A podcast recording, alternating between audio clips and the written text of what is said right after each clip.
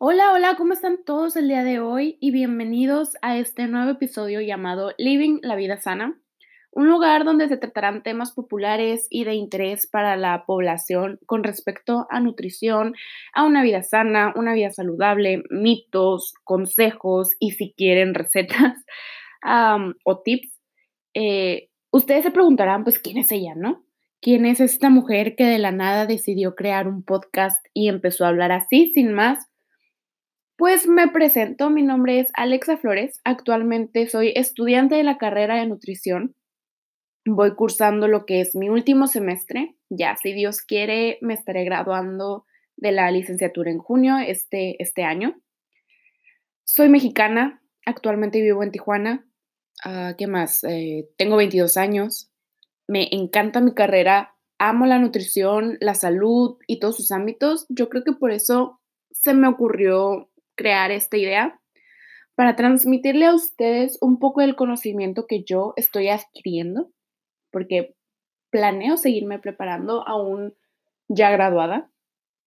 Este, pues este primer episodio, como ya se dieron cuenta, se llama Propósitos de Año Nuevo, porque este proyecto es uno de mis propósitos de este 2020 que está comenzando y lo tenía que poner en marcha. No quería que se quedara como un propósito y que transcurrido el año ya lo fuera olvidando, como pasa la mayoría de las veces.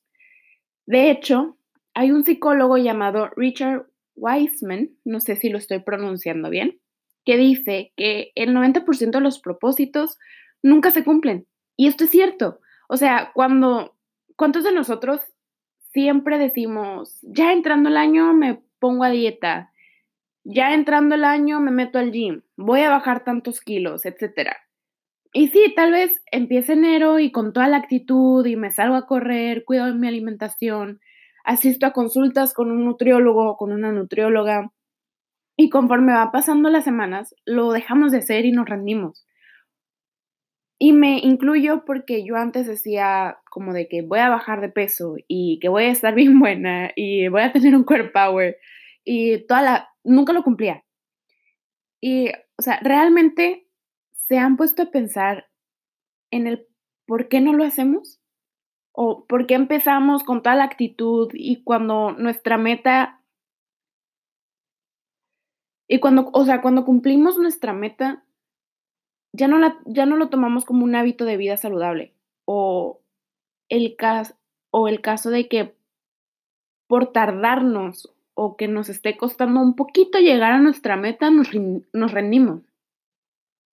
Y creo que existen muchos factores que influyen en esto. Por ejemplo, cuando nos proponemos bajar de peso, siempre se quiere hacerlo de una forma rápida, lo que nos lleva a buscar dietas extremas en Internet, dejar de comer carbohidratos y azúcar, consumir alimentos mágicos que, según como lo que son los licuados o los polvitos o pastillas que te juran que vas a bajar de peso como 5 kilos en una semana cuando esos no son los caminos adecuados para empezar.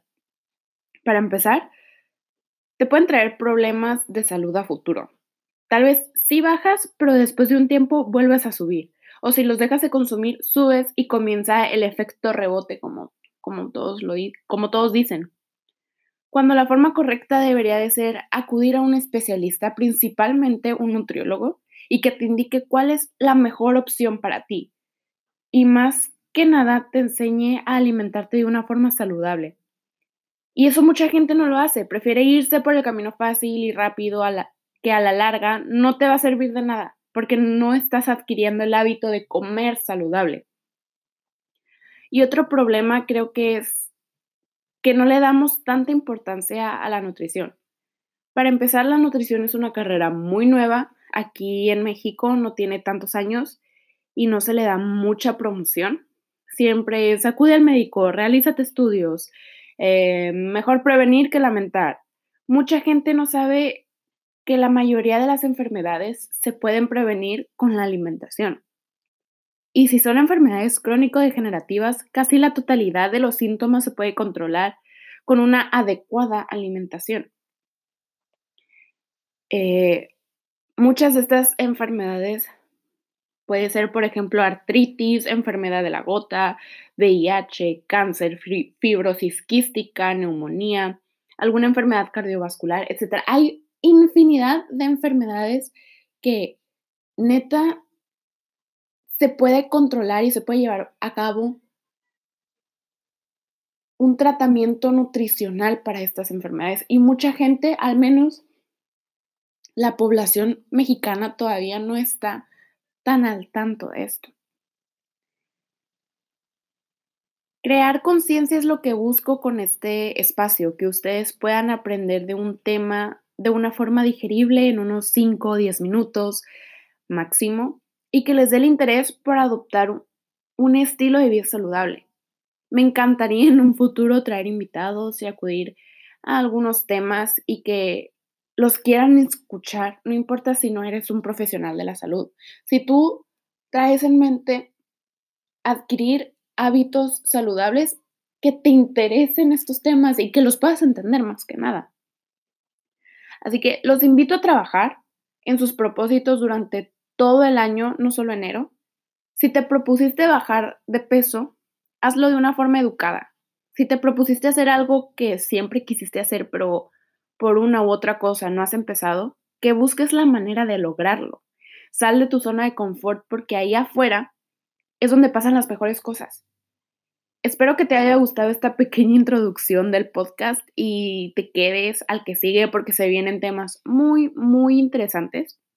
Te invito a que me sigas en mi Instagram, que por el momento es mi única red social aparte de, de esta plataforma, que en Instagram me encuentras como arroba livinglavida.sana.